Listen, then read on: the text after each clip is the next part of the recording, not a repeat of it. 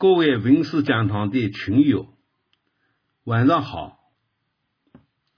在文革中，因反对文革而牺牲了年轻生命的，北京有余禄克，上海有刘文辉，还有其他许多人。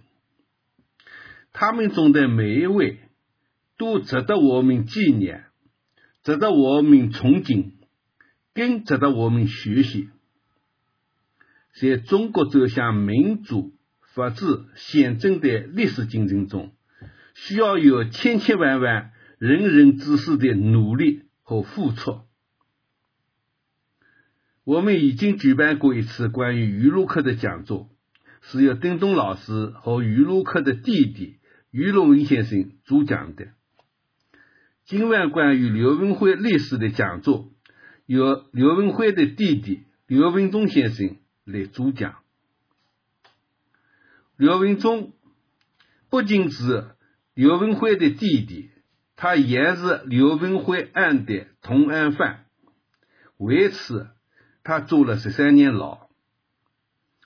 二零零三年以后，他退出商界，带着刘文辉的生前的重托，背负着。辉哥的灵魂以残疾身躯行走了一百零九个国家，又先后出版了《风雨人生路》《新海国图志》等五部赞著。刘文辉历史是血祭文革的第一人，刘文忠先生则是活着的刘文辉。我向刘文忠先生表示崇高的敬意。下面请刘老师给我们做讲座。我的一生背负着辉哥的灵魂在行走。两零一九年三月二十三号是血祭文革第一人刘文辉被害五十二周年，为了纪念他，我写上这篇文章。两零零三年六月，在德国。回上海的飞机上，我第一次到古拉克群岛。古拉克是前苏联劳动改造集中营的象征。作家肖人年金在一九六三六二年到一九七三年之间，采访了两百七十位人士，记录了集权之下的这段黑暗的岁月。我闭看闭目眼泪。那年我已五十五岁，头发已白，在飞机上哭得很伤心。这是一次灵魂的震撼。我从心里开始问自己：刘文忠，你是不是被金钱迷住了心窍？你忘记过去了吗？你忘掉三哥刘文辉吗？这一年，我已经是个成功的商人。八十年代初就去深圳创业，从做马海猫生意开始，掘了第一桶金。抓住了时代的机遇，成了弄潮儿。只是我已赚到了人生需要的钱，过往岁月里的痛苦，这是偶尔落梦，明明是有天意。这是我到欧洲的商业休闲之旅，路过德国法兰克福的时候，偶遇了三十年前同归在一个监狱号子里的文革的难友。他移民在德国，一国。与古之，难友送给了我这套古拉克群岛，没想到竟改变了我后半生的道路。回到家，我生病了，高烧了好几天，病中过去的许多的缠绵复现，窗外高档小区的美丽的远景也遮掩不了这段神重的噩梦。到了秋天，我与妻子吵了一架，固执地做出了决定。将所有的生意全交给了二十三岁的年轻儿子，我全身退出，我忏悔，我反思，过去十多年忘记了良知，我悔过，我应该背负着哥哥的灵魂，弃商从政写作。从那时到现在，我没有停止过写作。十几年，我前后出了五本书，《风雨人生路》《新海国图志》。反文革第一人及其同案犯，反思吧中国。一个基督徒的残疾老人行走北国，上海海德公园。我把自己的人生和回国的愿望都写在书里，结果被国际中文独立笔会写收成为会员。记得刘文辉生前曾留给我一句话：“兄弟，有朝一日走出国门，一定带我去看看这个世界是什么样子的。”到两零一七年底，我这个残疾的基督徒老人。撑着拐杖走遍了世界一百零九个国家。九月，不幸摔伤了另一条健康的腿，造成了我暂停旅游的计划。我是背负着灰哥的灵魂一起上路。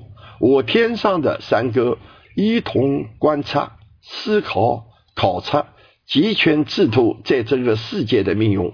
我写出一百多万字，一系列的政治游记。集集在香港出版。与此同时，这十年来，我还一直活跃在著称上海海德公园的上海多个公园的民主角开展公民论坛。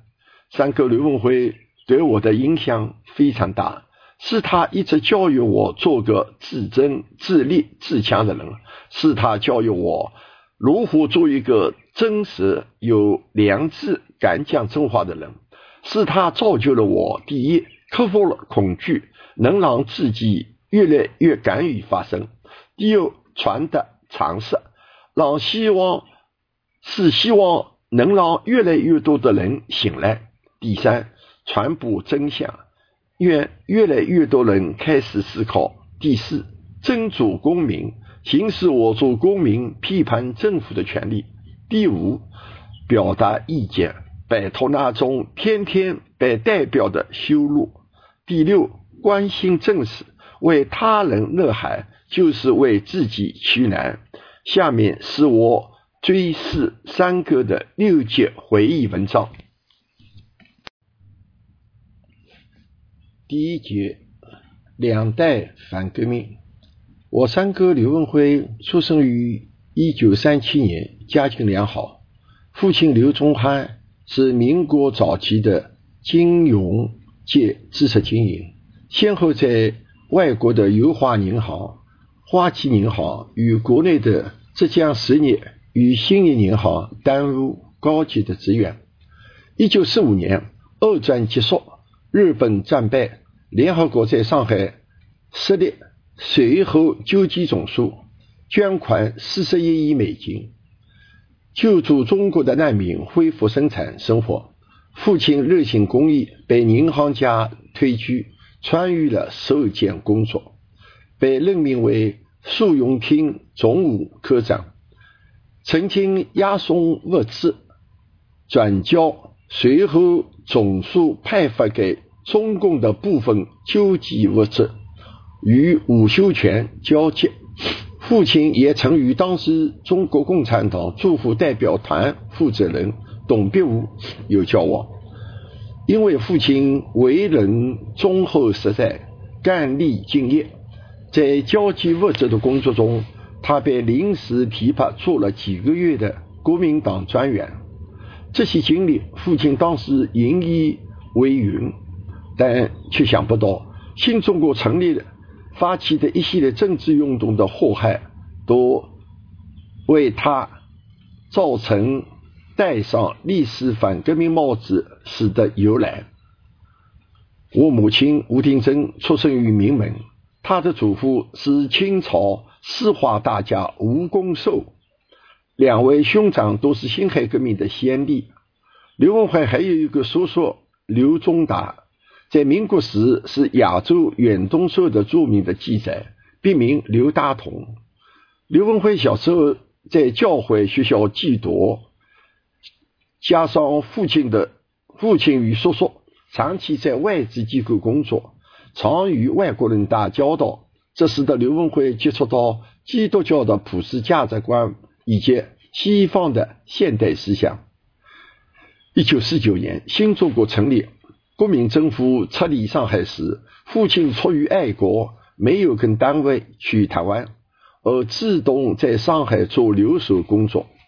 当时，军管的中央华东工业局的部长汪道涵了解到，刘宗翰不当汉奸，不去台湾，还曾押送救济物资去解放区，因此很器重他，让他帮助接受国民党的谍采。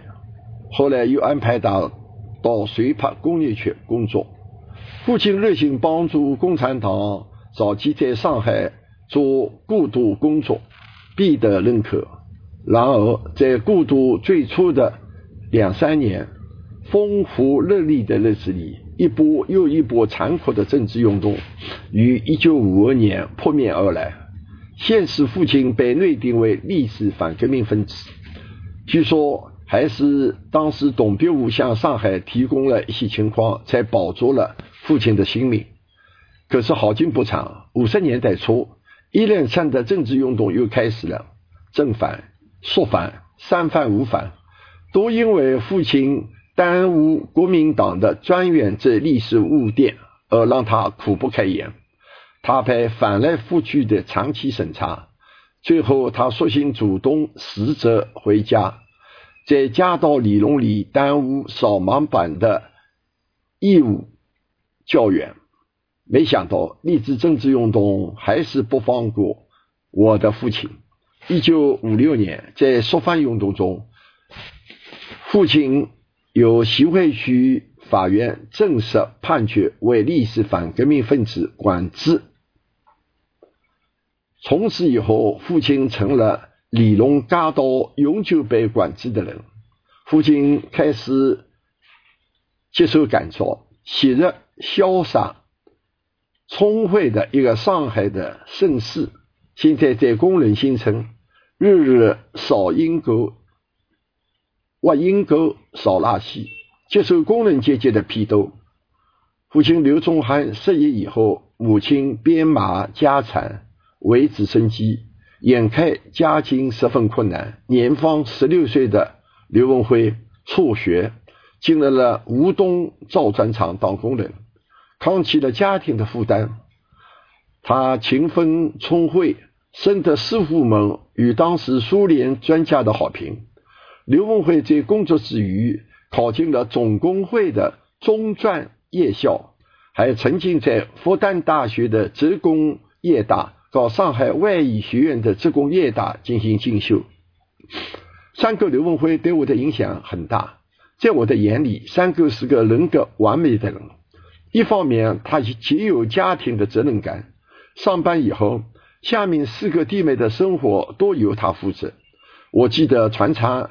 离家很远，每个月哥哥就让母亲去一个约定的工友家里取回他发的工资补贴家里。他自己的生活极其简朴，衣服都层层打补丁，所余的一点点零钱，全部成了卖书的一个途径。三姑曾经是一个充满希望的青年。他聪慧好学，很快从学徒成长为厂里的技术革新能手，每个月的工资能够拿到六十多元。因为他自小在教会学校学习了英文，所以他一度在堂里耽误苏联专家的英文翻译。刘文辉曾加了共青团，组织上也有意培养他。一九五七年，风涌突变，在政风运动中。刘文辉响应了中央的号召，帮助党整风。他直话直说，在座谈会上向厂领导的官僚主义提意见，并替大字报揭发了党委书记生活的作风腐败的问题，结果被错误为右派分子。此外，有关父亲刘宗汉的历史反革命议案，刘文辉曾在。法院的法庭上为父亲辩辩护，抗议判决不公，曾与法官顶冲起来，被反映到厂里。反右时间，刘文辉的这些行为并构成为罪状，攻击党的领导，公然藐视社会主义的法律。虽然当时认定工人不服右派，但是领导为了完成任务指标。硬是把刚满二十多岁的刘文辉打成右派，那是工人阶级最红。尽管1961年刘文辉摘掉了右派的帽子，但是他已经不能回到了过去。他要追问一个为什么？为什么自己会被打成右派？这是他的性格，也是他的命运，是他一生的转折点。很多的知识分子反右以后，就主动上交了自己独立思考的权利，但他不会。我清楚的记得，在一九五七年以后，辉哥开始如饥如渴的读书，来寻找心中的答案。他的勤奋好学在厂里是出了名的。在船厂上班的时候，因为他报考了复旦的夜校，所以常常徒步十里要到学校去读书。每个月只要有休息的时间，他会多用节省下来的钱去华海中路一带的旧书店淘宝，在那里他能卖到新华书书店没有的书。包括各种西方的政治学的书籍，反右以后，他还到处收集当时的各种批判右派的资料，如右派的言论加以研究。有一段时期，他还集中研究了马克思列宁主义、反独立人，从费尔巴赫、赫格尔、傅里叶等人的著作，他悟感到共产主义是遥不可及的理想。并对毛泽东思想有了深刻的认识。他同时也熟读了哈尔林等西方的那些自由民主主义的思想家的书。他读书非常用心，几乎每本书上都写下了他的每一批。在灰灰暗的岁月里，他渐渐地形成了自己的独立思考。他也常与身为革命干部从朝鲜战争回来的二姑进行辩论。说出自己内心的质疑，他一直与二哥争的对我们兄弟姐妹的影响，而在我的内心，我始终支持着三哥。记得当辉哥摘掉右派帽子的时候，重新纳安徽团徽时，他就把这个团徽寄给了二哥。很多年以后，我才意识到，从三哥的内心里，他已经告别了过去，从此。他要走自己的路。第二节，逃出国门的计划破灭。一九六一年，刘文辉右派的帽子之后，出人意料的，他主动要求支援到舟山群岛、城市离岛的造船基地前线工作。那里是往往大海的孤岛，没有人愿意去那里。刘文辉有计划寻找流亡救国的道路，他一直希望把兄弟们带出去，逃离这个让人窒息的中国。他去城市造船厂，因为距离公海近，接近日本与台湾，是他心中偷渡的理想地方。在荒凉的孤岛上，他有了便利的条件，他本身有技术。收音机略加改造以后，就能接收电台、电台。他的英文又好，听海外的广播没有障碍。在岛上，他奋发自学，博览群书。从一九六一年到一九六五年，中国大地身处极权黑幕之中，如恒古长野，各世与世界。对他来说，却能通过收听海外的广播。写知国际上面发生的众多问题，对中国以外的政策的世界毫不隔膜。他有时有国给弟弟妹妹写信啊，告诉我们发生在国内外的大事，和我们一起探讨时局，并交流各种读书的心得。他偷渡的计划一直在稳步进行，为锻炼身体。每天他在近海游泳近万米，具体到如何弄到船只等等，每一步的实施都有精密的计划。但是到了一九六四年，四清运动席卷而来，正式的高压之下，一位曾计划与他一起偷渡的同伙举报了他的计划，他暴露以后被拘禁，多是一人拦下了全责。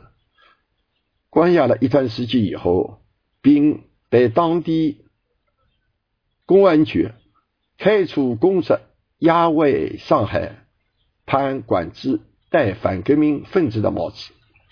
一九六五年底，当地的法院判刘文辉系反革命四秀四手分子，思想本质极端反动，组织叛国集团，妄图投靠美帝，叛国祖国。刘文辉被开除公职以后，戴了反革命帽子，管制三年，叫群众监督劳动。一九六六年四月，三哥打电话来，让我到码头上去接他。在码头上，公安人员押着三哥，把他送到了上海家。然后，三哥开始接受管制，他必须在家里老老实实，并由群众监督参加劳动。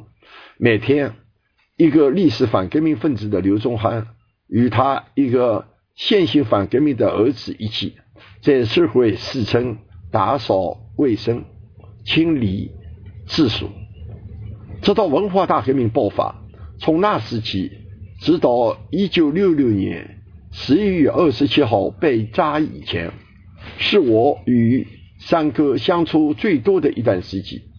记得三哥回到家里，除了劳动，就是继续看书，偷偷的写东西。在日会四村的家里。三哥和母亲、父亲，一个是历史反革命，一个是新生反革命，处处在监视之下。我在压抑中一点点感到危险的降临。第三节，不，文革十六条的万亿数，文革五幺六通知下的文革爆发，一九六零年那个残酷的红八月。在我的记忆中是无止境的抄家，我家被红卫兵抄了六次，我亲眼目睹抄家的惨状。红卫兵抢走了家里一切值钱的所谓金银财宝，包括太外公胡公寿的丝画，吃得粉碎，甚至连一个收音机都抢走，并把刘文辉收藏的几百本书，包括父亲和叔叔留给他的书，都抄走或烧掉。红卫兵烧书的时候，把刘文辉捆绑起来。红卫兵的上门，把我们家里啊糟蹋的非常之厉害。父母被殴打、侮辱，惊恐万状。我记得最后一次的吵架，是我与辉哥被抓以后，我听家人诉说，江南造船厂的造反派没收了我们居住的十六室。他们的理由是，这家人家出了三个反革命，一个三儿子被枪杀，小儿子被关监狱里。这个老反革命没有资格做工人新村，也没有资格一个人住这样一套房子，所以强令没收，把我父亲赶出去。当时我家里所有的东西都被造反派抛了，丢在马路上。父亲被赶出家以后，流浪在外一个星期。当我的父亲已坚无无寒冬倒在新村的墙角下时的时候，才有派出所和居委会强迫我大姐夫收用了老丈人，怕这个七十岁的老人死在马路上。当时的社会已完全失控，大都市上海变成了血与鲜血的海洋。目睹这疯狂的一切，刘文辉已预知。巨大的灾难的来临，开始更加深入的思考。一九六六年八月九号，《人民日报》发表了中国共产党中央委员会关于无产阶级文化大革命决定，简称“十六条”。我记得辉哥看了这个报纸以后，就开始做条分析，并咏扬反驳。这些夜晚，我看到三哥在昏暗的灯下的身影，时时有不祥之感。我知道，凭三哥这样的人是不可能接受这样一个疯狂暴力的文革社会的，他一定会做出一些反抗。犹如二哥早就预言我们的家庭，三哥刘文辉就是这个家里的一颗定时炸弹。一九六六年，三哥二十九岁，他血气方刚，面对这样的社会根本无法忍受。我记得在那些。昏昏暗的晚上，等邻居都睡了以后，深更半夜的时候，三哥叫我帮忙把上班回来的自行车悄悄停在村子的外面。他半夜偷偷摸摸出去，骑着自行车到一些大学里去，交大、复旦、同济去看大字报，都要到凌晨四点多才回来。他很想了解当时国家究竟发生了怎么样的情况。他要去看了好几次，特别印象很深的是他在同济大学看到了一个右派写的一张大字报，说文化大革命是五七年反右的一次重演，是对中国知识分子的迫害。作为一个反动传代的反面教材，红卫兵把他踢出来了。当时辉哥看了以后非常有触动，告诉我，这完全是一个失控的时候。一些红卫兵可以把可以把所谓的反面的反动的东西作为大字报贴出来，所以他受到了一个启示，他很想写一些文章，比如不出无产阶级文化史大革命十六条的内容寄出去，通过这样一种方式，或许作为反面的教材，能够在失控的大学里提出来，让人们看到。一九六六年文革高峰时，我三哥完全失去了自由。白天被批斗、无间道劳动，晚上深更半夜还在写东西。八月份时，他写了两本书，一本是《冒牌的阶级斗争与破产的十几人》，第二本是《通关五千年以来的各项运动》，其中有条例是毛毛泽东是斯大林加秦始皇，在中国点造了一个谎言皇国等等内容。这两本小册子是我帮他收藏的。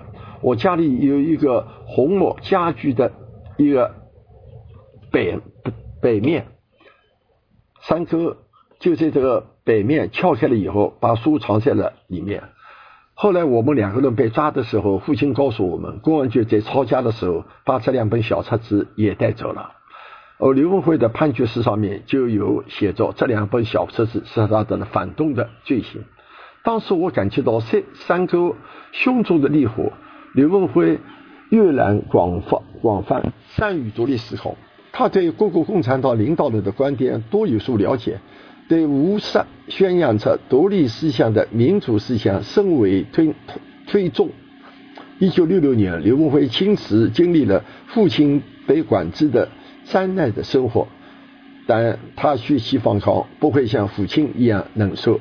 他同时也看到了自己与父亲戴反革命帽子管制，而助力了周围的亲人受到的家庭冲击和痛苦。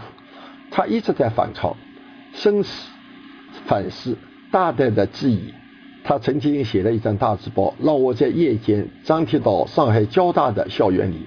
他在大字报当中说：“我们要提倡无实先生的名义，大胆的怀疑，小心求真，独立思考。”反对思想专制，反对精神奴隶。一九六六年九月二十七号，刘文辉经历了三个昼夜，写成了洋洋万言的《不文化大革命十六条》。刘文辉指出，文化大革命是强奸民意、疯狂的迫害民众，是全民大迫害。当权者人人自障，登天安门城楼，掀起疯狂的红卫兵运动，宣扬穷兵黩武。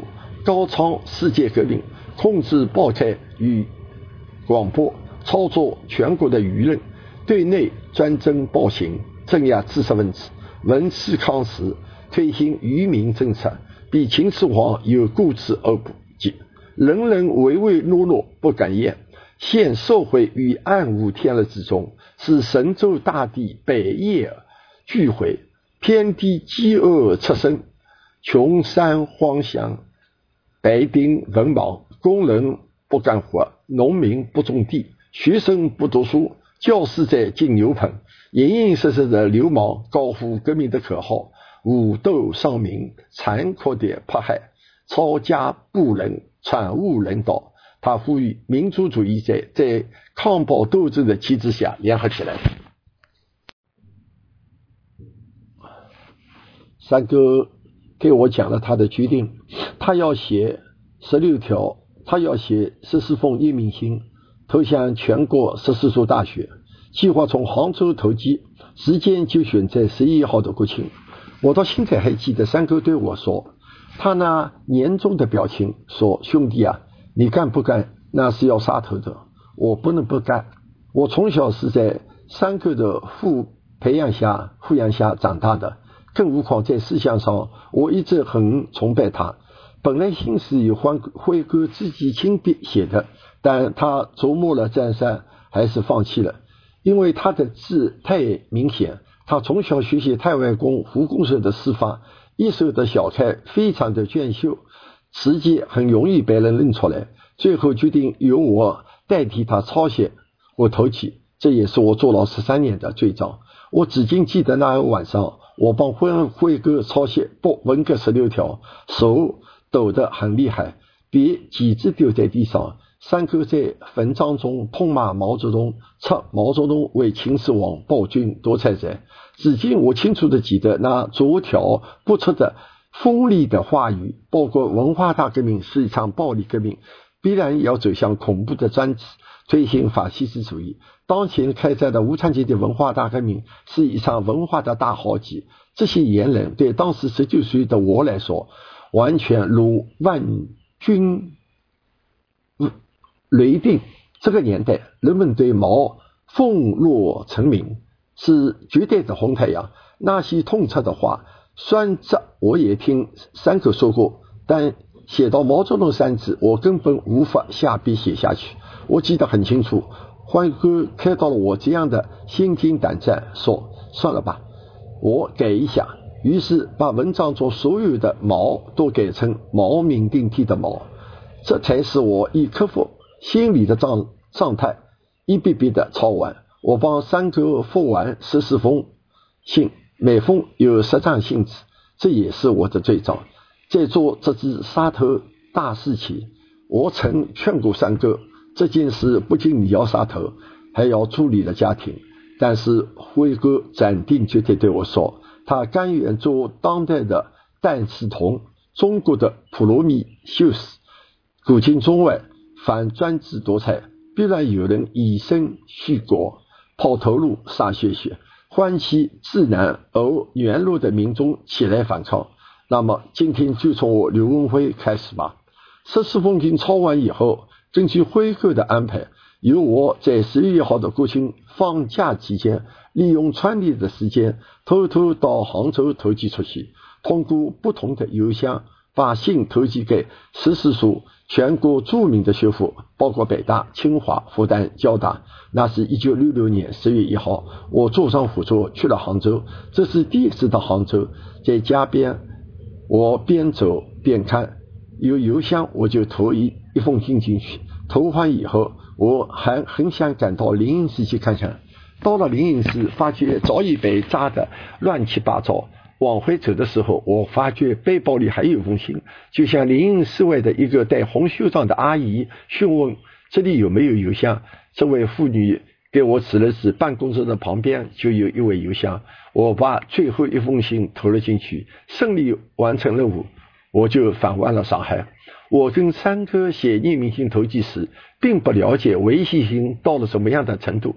我被关进去以后，碰到了。一位公安局也出事关在里面的人才告诉我，他帮我分析，我才知道，实际上当时我们所用的信纸、搞信壳，包括邮票，都是国营企业生产的，由共产党领导的印刷厂或者新华书店出售的，后面都有编号，懂行的人一看就知道这是上海某厂某商店出售的，这个邮票也是上海的的寄出来的。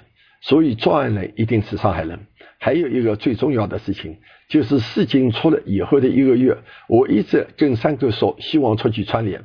当时串联成风，几乎所有的年轻人都渴望去北京串联，我也不例外。我很多同学都在外地串联。我十九岁的人很想到北京去或其他地方去走走。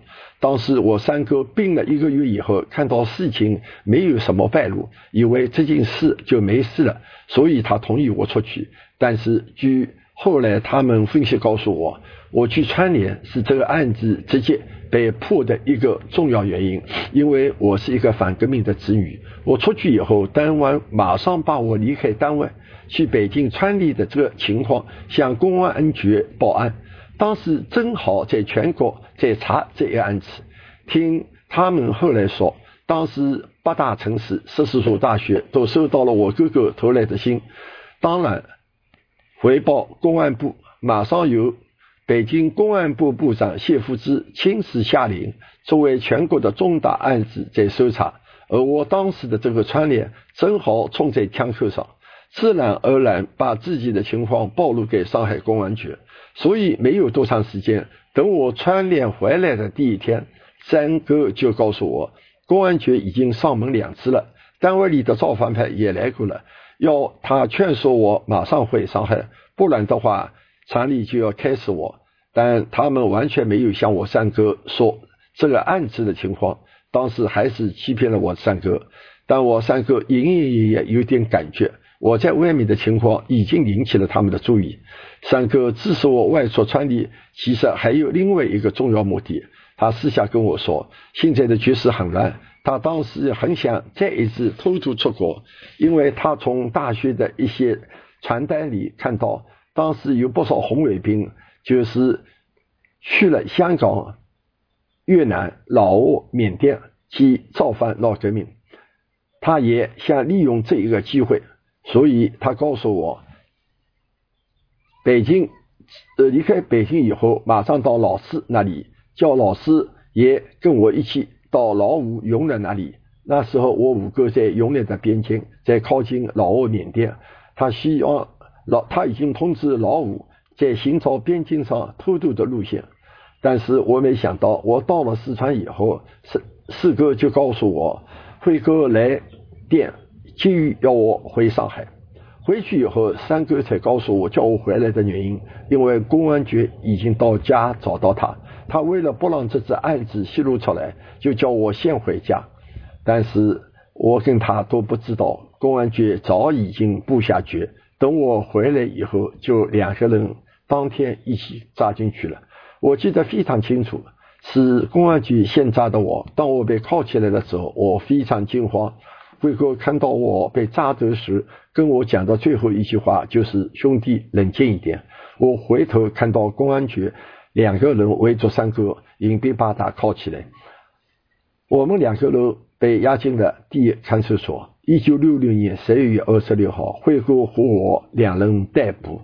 兄弟两人被捕的那个秋夜，辉哥向我投来最后的一眼，竟是永生诀别。四个四个月，三哥。被以反革命罪被杀害。这这个寒冬的岁三岁，寒冬的三月，刘文辉刚刚过三十岁的生日，而十九岁的我，一个残疾的亲人，作为三个的同案犯，被关押在上海市第一看守所，对外面发生的事情一无所知。一直到两年以后，我被拉出去批斗时，才知道了辉哥被害的全部经过。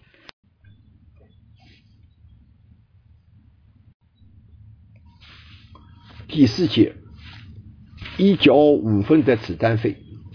这悲惨的一幕发生在一九六七年三月二十三号，当时是文化大革命中最疯狂的上海夺权的时间。两月二十三号，造反派在上海夺权成功，成立了革命委员会。三月二十三号，上海在文化广场举行了全市造反派的庆功大会。而刘文辉成了文革中第一个被他们血弃的对象，被以反革命罪枪杀，为上海市革命委员会的成立献礼。据说全上海有二十四万份公判的宣传单，张贴在全上海所有的里弄街道和单位里面。在公判以前的两个小时以前，父亲刘宗汉。被押到了工人新城的偏批斗现场，从广播里收听自己的儿子即将被枪决的实况。那天下午三时，母亲于大姐抱着未满一周岁的三姐的儿子女儿，从医院看疾病回家，看到一大群无知的邻居疯狂地涌向我们家的门口，越聚越多。不仅有我们村的居民，还有邻村的居民。数百人把我家团团围着，水泄不通。我家花园的篱笆全被推倒，树木全部被踩平。我家四层的窗户被砸烂。人群声嘶力竭的高喊着：“打倒反革命分子刘文辉、刘文忠、刘宗汉！”派出所的民警冲在前面，逼着我的母亲高叫：“快快交出一交五分钱，枪决刘文辉的子弹费！”母亲刘忠汉早已被李龙的红卫兵搞造反派压着跪在批斗场上，头上戴着高帽子。上面写着“反革命分子刘忠汉”，名字上被红笔打了一个大叉叉。父亲的脖子上挂着一个沉重的大牌子，写着“镇压反革命分子刘文辉”，背上也用红漆写着“啊”，打了叉。刘家人的姓名无不例外打叉。父亲已被疯狂的革命群众打得头破血流。面对家门口的这场惊天动地的劫难，母亲紧紧的抱着惊吓大哭的婴儿，坚强的挤进了人群，往家里走。一些造反派与不懂事的孩子一起砸着地上的泥巴与垃圾，向我父亲、母亲丢去。母亲急忙用头、手、肩掩护着怀中的婴儿。我大姐被吓得。嚎啕大哭，她的十岁的大儿子想上去保护被打的外婆和母亲，也被红卫兵就出去打了一顿。另外两个六岁、十岁的外甥都吓得躲在床底下嚎啕大哭。附近的群众闻声赶来观看，人山人海，打倒的口号被此起伏，惊心动魄。警察拿了子弹飞挤出人群以后，指使红卫兵造反派说：“对反革命分子绝不能手下留情。”这场暴业一直持续到天黑。晚饭后，又有不少人向我家四室的门窗丢石头。当夜，大姐打开那份上海市中级人民法院的宣判书，落着眼泪，轻声的念给父母听。法院宣判。刘文辉是一个罪大恶极、拒不悔改、坚决与人民为敌的反革命。为确保无产阶级文化大革命顺利进行，判决反革命犯刘文辉死刑，立即执行。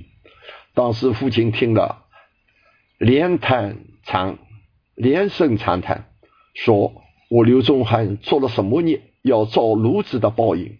我害了辉儿，我助力了全家。”我做再多的好事也不行啊！母亲从来不流泪，这一次她嚎啕哭了一夜。第二天，有关枪杀罪大恶极、死心塌地现行反革命分子刘文辉的公判海报张贴了上海的所有大街小巷，特别是在我们的新村、我的家门口。从这几个月以后。整个新村的两百八十八户人家，加上附近的居民，都像参加动物园一样，天天围着这个出了三个反革命分子的官、管人家，指指点点，议论纷纷。回家以后，我曾追问父母：“你们没有保存辉哥的骨灰吗？”父亲痛苦地说：“在那种残酷风光的年代。”哪里有胆量去领国会啊？他又含泪泪说：“也好，这个倔强的儿子迟早要被他们杀害，早走能够迷失数不清的折磨。”但父亲偷偷还告诉了我惊人的信息，那就是三月二十号，辉哥在死牢里写下的申诉信时，偷偷在两张纸的正反面密密麻麻。写下了一封遗书，刺血签字，紧着密叠藏在眉眉背之中。当年的监监狱引用旧写，凡有犯人自备的用具、枷锁、可以去领会，故辉哥的这个仪式是能够遗留下来。下面我读我辉哥的仪式。一九七六年三月九号四时许，我在法警强力的凶逼之下，在不大于五平方的食堂与外人隔绝。由检察员一人给我检察员的起诉书。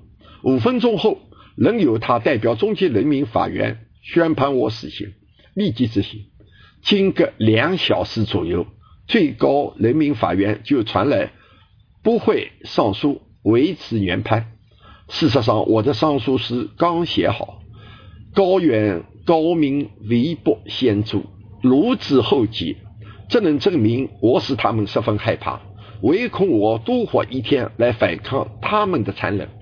此外，说明批作法报的法官们是多么的遵守法、遵纪守法、仗义而又沉重的法律顺序所说，总是被他们如此的强奸。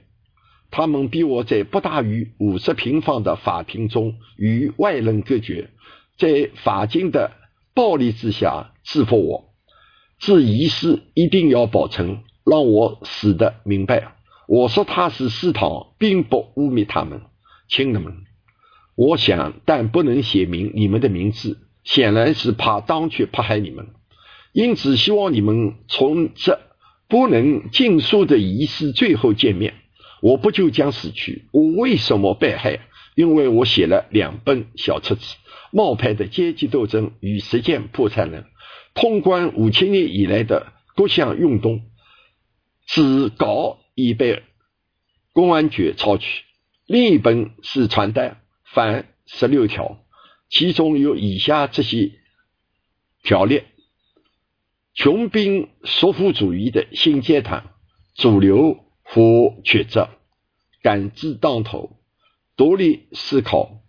反对教条，自作结论，让群众在切身的痛苦中教育自己；反对毛的阶级斗争理论，民族主义在暴力斗争的旗帜下联合起来。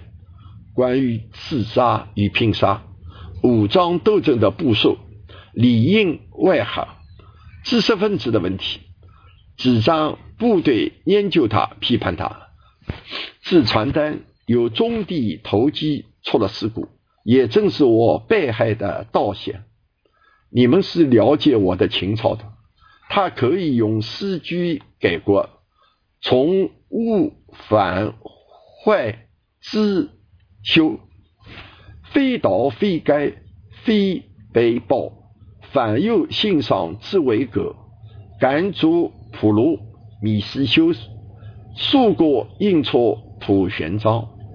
文思既有教色落，进反土场傲诚心，共赴繁荣正民主。我是一个实现者，敢说敢敢做。如今就正义是最高的归属。我在经济上对家庭大公无私，自己在政治上也大公无私，这正是你们有我而自豪之处。所以我要求你们不要难过，不要从事情上庸俗的来称颂我，因明智的，不应当权的派愚弄而误会我的生平。我相信，如同斯大林死后俄国升起希望一样，那就是毛死后中国的民族主义、共产党当中的现实主义将会朝着世界的民主潮流行驶。中国是会有希望的，那就是民主。自由平等，我坚决反对蜀国排他主义、军国主义。反民主自由，反经济实体，文思抗蜀主义。阶级斗争是恶性报复，为奴役人民的手段。反对蜀王解放世界三分之二人民的谬论。我的家庭不要因悲伤、受侮辱、受迫害而误解我，相信我的行为正义行为。毛。死不以证明，就留待后人吧。外甥们，成长吧！要相信历史遗书的价值。我的血不会白流，请把我的诗与学诗铭刻在历史的背上，不要忘我自身。文宗帝关这一书，他不会死，使亲人能记到我立碑的荣耀。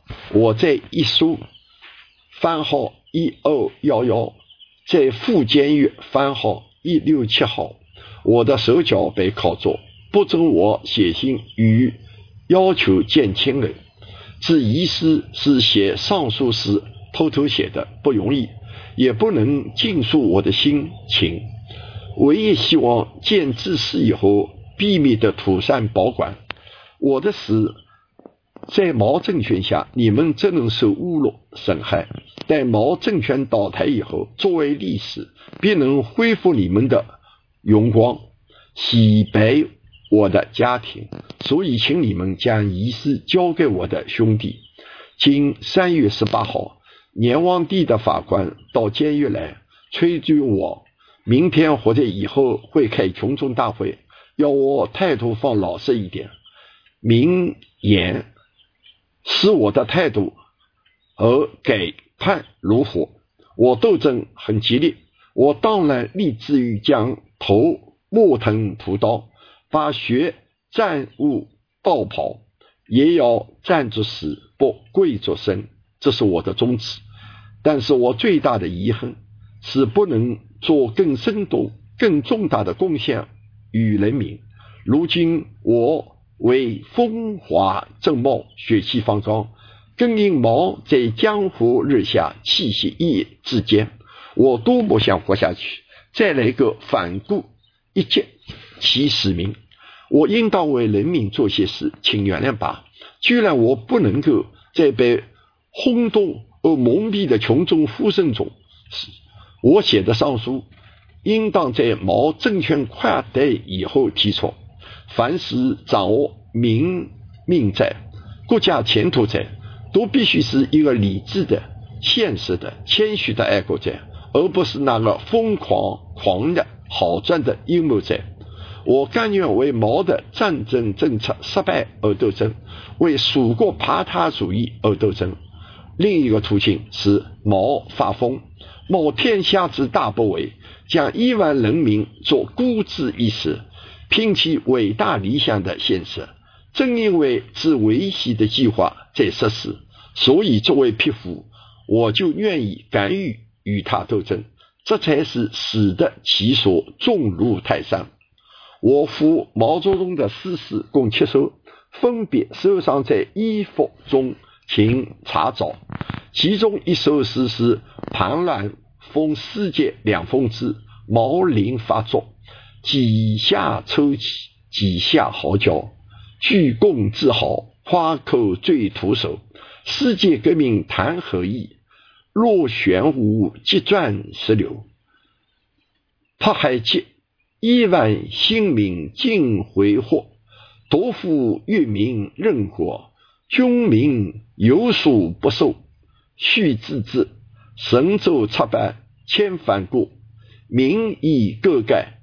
君子待遇，各自以天王撰歌，鼎力膜拜，必传在秦世界。有朝一日将它发表。临行前十分抱歉，我不能着手写心中酝酿已久策划的《人人报》和《陈诚报》，其内容是针对毛反动方面，希望我的后人能接任。毛作为。个历史人物对中国人是否有功，自有历史评价。但是从五六年、五七年、五八年、五九年，他就转化到反动方面去。整个世界在变化，但他竟如此的荒荒谬，刚愎自用，居功自豪，自认为救世主，以致内政外交竟是乱落难平。计划越来越冒险，成为国家的灾星。无产阶级文化大革命正是他强制人民服从、轻视专有正义、挥霍职守、草芥人民。我向世界人民上诉：我是一个国际主义者，我反抗毛所谓解放三分之二的谎言野心、反毛的扩张主义。先例们，我上诉毛贪天之功，功为之既有，把先例用先学回来的家业作为自己的野心的本钱。我向人民上诉，毛的阶级斗争的理论和实践是反动的，是奴役广大人民的。我将死后后悔吗？不，绝不。人生自古谁无死？留取丹心照汗青。从来的暴政是要用知识的血去来摧毁的。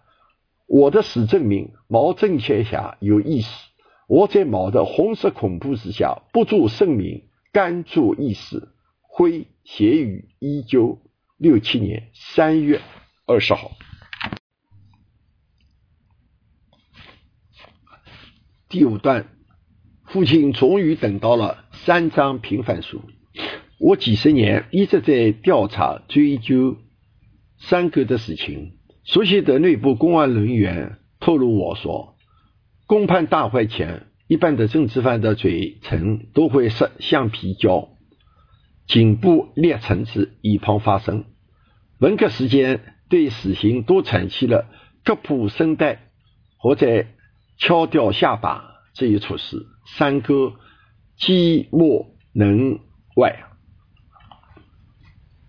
在文革当中，我家成了被杀、被关、被管的三类家庭，可以说是最反动的家庭。历史记录，文化大革命当时第一步的枪杀是在一九六八年，比如像林昭，我的难友，上海交响乐团的指挥罗洪恩。都是在六八年四月份，而第二部的文化大革命枪杀是在一九七零年，枪杀的比例要更多，比如像袁路克、黄培英等。而像张志新被枪杀是在文化大革命的晚期，一九七五年。像刘文辉历史这样早被枪杀几乎没有，因为全国还在造反夺权，公检法常委取消。还没有建立军管会一条龙。作为刘文辉的同案犯，我先后失去自由，被关十三年，在一所关押了四年多，在市监狱坐牢四年多，在安徽白毛岭的上海劳改农场改造四年。作为一个政治犯，我最幸运的是，一直与一些有思想、有进程的反革命政治犯生活在一起。他们当中有不少知名的人士。十三年中，我犹如上了一场政治犯大学，读完了本科生、硕士研究生、博士生政治犯的学历与生涯。一九七九年，我在白毛岭农场被上海最高法院平反释放带回上海，而当时三个的申诉案被上海高法院驳回。我们家属当时强烈的抗议。质问，为什么同一个案子，刘文忠平反了，而刘文辉被驳回？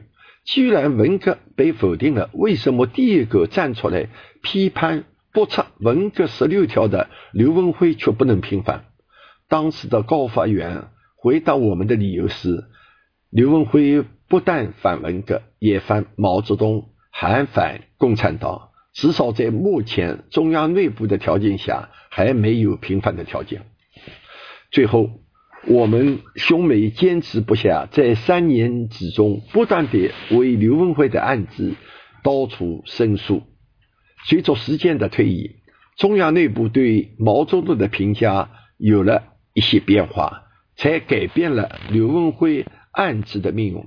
听他们内部的人透露说，因为我们托人把申诉信交到了北京最高层的人手中。引起了中央有关负责人的注意，他们认识到刘文辉是上海文革中最早被枪杀的，而四人帮中有上海的三个人是涉案的，不平反，在上海人心目当中是过不去的。于是，在文革的最后八二年，北京发函要上海高法院重新复查刘文辉一案，才给予的平反。而我的父亲。一直咬牙艰难地等待了这三张平反书。他曾指着家中挂着的毛泽东像，偷偷地告诉我：“要与毛比谁活得长。他说他要咬牙等待回他清白与儿子们的清白。一九七六年，当我从白毛岭被接回家的时候，父亲看到关了十三年出狱的小儿子，第一次有了笑脸。没有多长时间，他又接到了有关部门给他的一张轻描淡写的所谓平反时，摘掉了他戴二十五年历史反革命帽子，没有任何一滴经济赔偿。当时父亲已经笑不出来了。一九八二年，父亲总算最后接到了老三这张聘书，那时我的父亲的眼睛已经瞎了，连眼泪都流不出来了。但是老人家总算长长的叹了一口气，说：“老天总算给了刘家一个公道。被诛离的这一个刘家九个子女，三代后辈，近三十多人。刘家在这个毛时代的罪恶历史，反革命家属的噩梦结束了，而感到庆幸。但是话又说回来，老人家已经受尽了折磨。”九十二岁那年，他过世了。父亲能够活了这么长，真是一个奇迹。我们周围的亲朋好友，包括周围的邻居，都难以想象。特别是子女感到非常的奇怪：父亲是靠什么意志与力量，能够咬牙二十五年挺过来，过那种完全是非人的、被被管制的生活？一般人真是受不了，早就自杀了。我父亲过世后，我的慈母第二年八十八岁也走了。我心想，在中国的大地上，我们刘家站着的人家究竟有多少？反思吧，中国人，只有控诉清算，才能不会让那些恶魔的历史在中国重演。第六节，在不少文革研究者眼中的刘文辉和我们清楚的看法。一些文革研究者认为，刘文辉是十年浩劫中最早被公开枪决的政治犯。他被抓捕的时候，文革开始才四个月；被害的时候，文革开始还不到一年。他是最早。站出来批判中共中央关于无产阶级文化大革命十六条决定的人，是最勇敢、彻底揭露毛泽东发动文化浩劫罪行的人，也是最早被暴政四人帮点名枪杀的人。文革时，全民都跟着毛发疯，唯有刘文辉，在一九六六年文革刚开始时，就勇敢地站出来以示抗争。当时他的思想高度、批文革之深度和尖锐无人可比。从现有的资料来看，无论从时间、性质、内容或反抗的程度上，刘文辉都可以被称为是反文革第一人，当之无愧。较之袁路可、张志新、林昭等反文革的历史，刘文辉的先进性体现在不仅仅在反文革。而且明确反毛、反专制独裁的政府，这在反文革基层意识中实属独步。众所周知，在当年的社会氛围中，反文革已说不已，怀疑毛泽东更是石破天惊，敢于公开反毛等于神经病，类似反对天上有太阳。刘文辉所得到的认识高度，可谓站在时代之顶。当然，这也正因为他站得太高，走得太前面，而且还是个实干家，不愿保持沉默，他支付了最高代价——三十岁的生命。文革研究者认为，刘文辉作为已知的文革反毛第一人，公开观点。飞蛾扑火，委屈当人，明知不可而为而为之，确实使所有有居火者都失去了重量。但对一个国家与民族来说，是需要有鲜血换取认识的，需要有头颅证明毛政权下有意识的。虽然青山有心凝中国，毕竟枪弹无辜受英劫，代价也实在是太大太残酷了。意识的诞生，仅需要以社会的黑暗为天幕的背景。刘文辉用自己年轻的生命，捍卫领先的认识，捍卫社会发展必须的理性，竖起了一道民间知识分子的脊梁，活下了汉中的一条光亮，也为那个时代的全体知识分子保留了一点。续米，毕竟还有一位如此深刻的清醒者，一位敢于公开反毛的勇士。毛政权下有意识，刘文辉昂首走了，将无限的爱国的深情化为一时的思考，静静地留下留给了世人，让所有着迷者失去了存在的重量，让所有。同时代的知识分子质量差距，其实，在我们家属来看，一九八二年对刘文辉的平反，这是相当有限的平反。到目前为止，我们亲属都得不到辉哥被杀的全部真相。当局拒绝我们亲属唯一的要求，看所谓反十六条的罪行。和两本小册子的内容，同时政府也不承认刘文辉为反文革牺牲的历史，不准宣传，不给我同案犯写刘文辉事件在大陆出的新华书的谥号，而台湾出了血迹文革第一类的书，香港包括一些华人世界都在宣传，把刘文辉。称作为当之无愧的反文革第一人。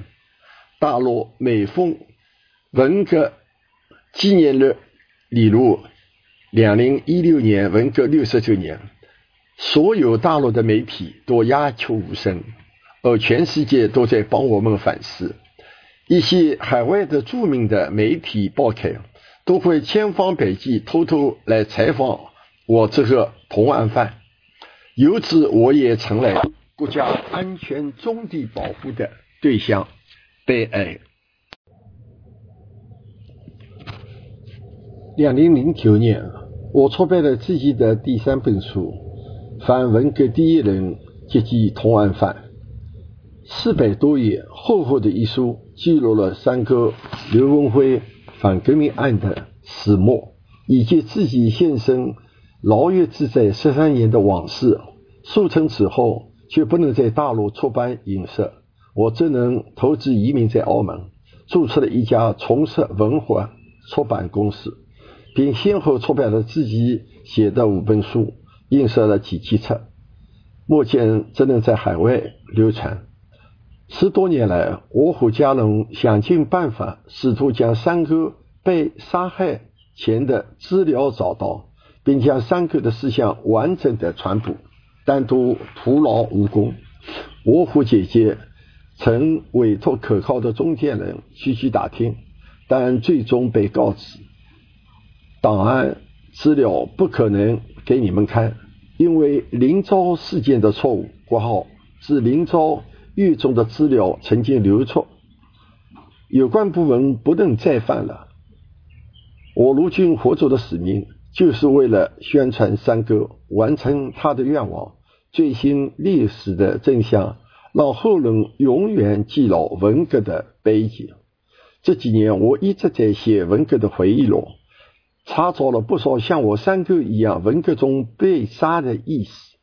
在我翻阅了这么多的资料以后，发觉当局能公布的人物如张志新等人，仅仅是其宣传上的需要。如张志新，他是共产党员，他犯林彪，也犯四人帮，但不从根本上反毛泽东。当时为了判毛泽东的侄子的需要，因为张志新是在他的指示下被枪杀的，所以必须扩大宣传杂志性。而像刘文辉、林昭他们，当局从来未有过任何公开频繁议或者宣传，甚至于很多人都不知道有这样两位张力牺牲的历史。近年来，因吴极先生拍摄的纪录片《寻找林昭的灵魂》，以及林昭女士自身的北大背景，许多人才开始逐渐了解这位高贵的女性。而辉哥因为是一个普通的工人的历史，知道了解他的人那是少之又少。但是随着我查阅了越来越多的文革意识的资料以后，我自己发觉，我的三哥可以被称为血迹文革第一人。为什么这么说呢？从我们家属保留手中的几份法院的判决书和庭判书挂号。包括刘文辉五七年反右的判，六五年他判过头顶的反革命罪行的判决，包括一九六六年反文革的判死刑的判决，以及当年张贴枪杀刘文辉的海报，包括刘文辉遗留下的遗事，特别是当年迫害刘文辉之时不能公布的档案资料，都能。证实刘文辉是血迹文革第一人。第一，从现有已公布的反文革被害历史的名单中来看，刘文辉是最早公开批驳中共中央关于无产阶级文化革命决定十六条的人。十六条是一九六六年八月八号公布的，而刘文辉是在九月二十三号是在写不。无产阶级文化大革命十六条的，我帮他抄写这个投机，寄往了全国八大城市十四所高校。第二，刘文辉是最早公开预测与警告中国人民，文化大革命是一场文化大浩劫，是全民大迫害，并号召全国全民、全党、群军起来抵制文革与做抗暴斗争的第一人。当时反江青在有之，反林彪在有之，确确是刘文辉这样一个卓越的青年，早在一九六六年文革刚开始，就站在历史的制高点，站在世界发展的大视角上，敢于把毛泽东放在批判声讨的对立面，并一针见血地剖析文革的反动性，预见他将给中华民族带来前所未有的苦难和灾难。记得当时，惠顾就对我说：“毛泽东发动的这场文化大革命是一场祸国殃民的大灾难。十六条是毒害与控制中国人民的，残害中国知识分子与国家忠良的文件。我一定要大声的、疾呼的记录它、遏制它。”惠顾还告诉我：“兄弟，这件事败露是要杀头的，你敢不敢？”第三，刘文辉一九六六年十一月被捕时，六七年三月九号就被死刑。为庆祝上海造反夺权胜利，成立革命委员会，被四人帮的上海余党张春桥、姚文元、黄宏文点名，在史老里等到二十三号这一天，押赴刑场，在上海人民广场召开造反派万人大会中枪杀。前后经历四个月，从现有反文革的历史档案中，还没有一个政治犯。如此短的时间内被中央点名枪杀，也是文革开始后最早被公开枪杀的，比林昭女士被害还早一年多。第四，刘文辉反文革，正反操作发动文化大革命的罪人毛泽东，还反追专制独裁的共产党制度。从目前公布的所有文革资料中，还没有一个历史所写的反抗的内容，其激烈的程度。和对文革灾难的预见超过刘文辉，正因为刘文辉实现反毛泽东的程度之深，当一九八零年张志新、袁卢克、林昭等几乎文革中被杀的政治犯多频繁时，而刘文辉仍被上海市最高法院不会维持原判。后经我们反复的上诉，引起北京高层的干涉，由北京高层及人民法院批复重新审查。一直拖到一九八二年，转发上海市高法院第二次重审，才宣布无罪平反。可以这样说，在一次公布的反文革意识中，刘文辉最早被杀害，也是最晚被平反，几经周折。可见刘文辉反文革的思想之深、之尖锐、之高度。所以，无论从时间、性质、内容与反抗的程度上，都可以骄傲地说，刘文辉是当年上海乃至全国因反文革而被迫害的第一位义士。血祭文革第一人，当之无愧。刘文忠，一九两零一九年三月二十三号写。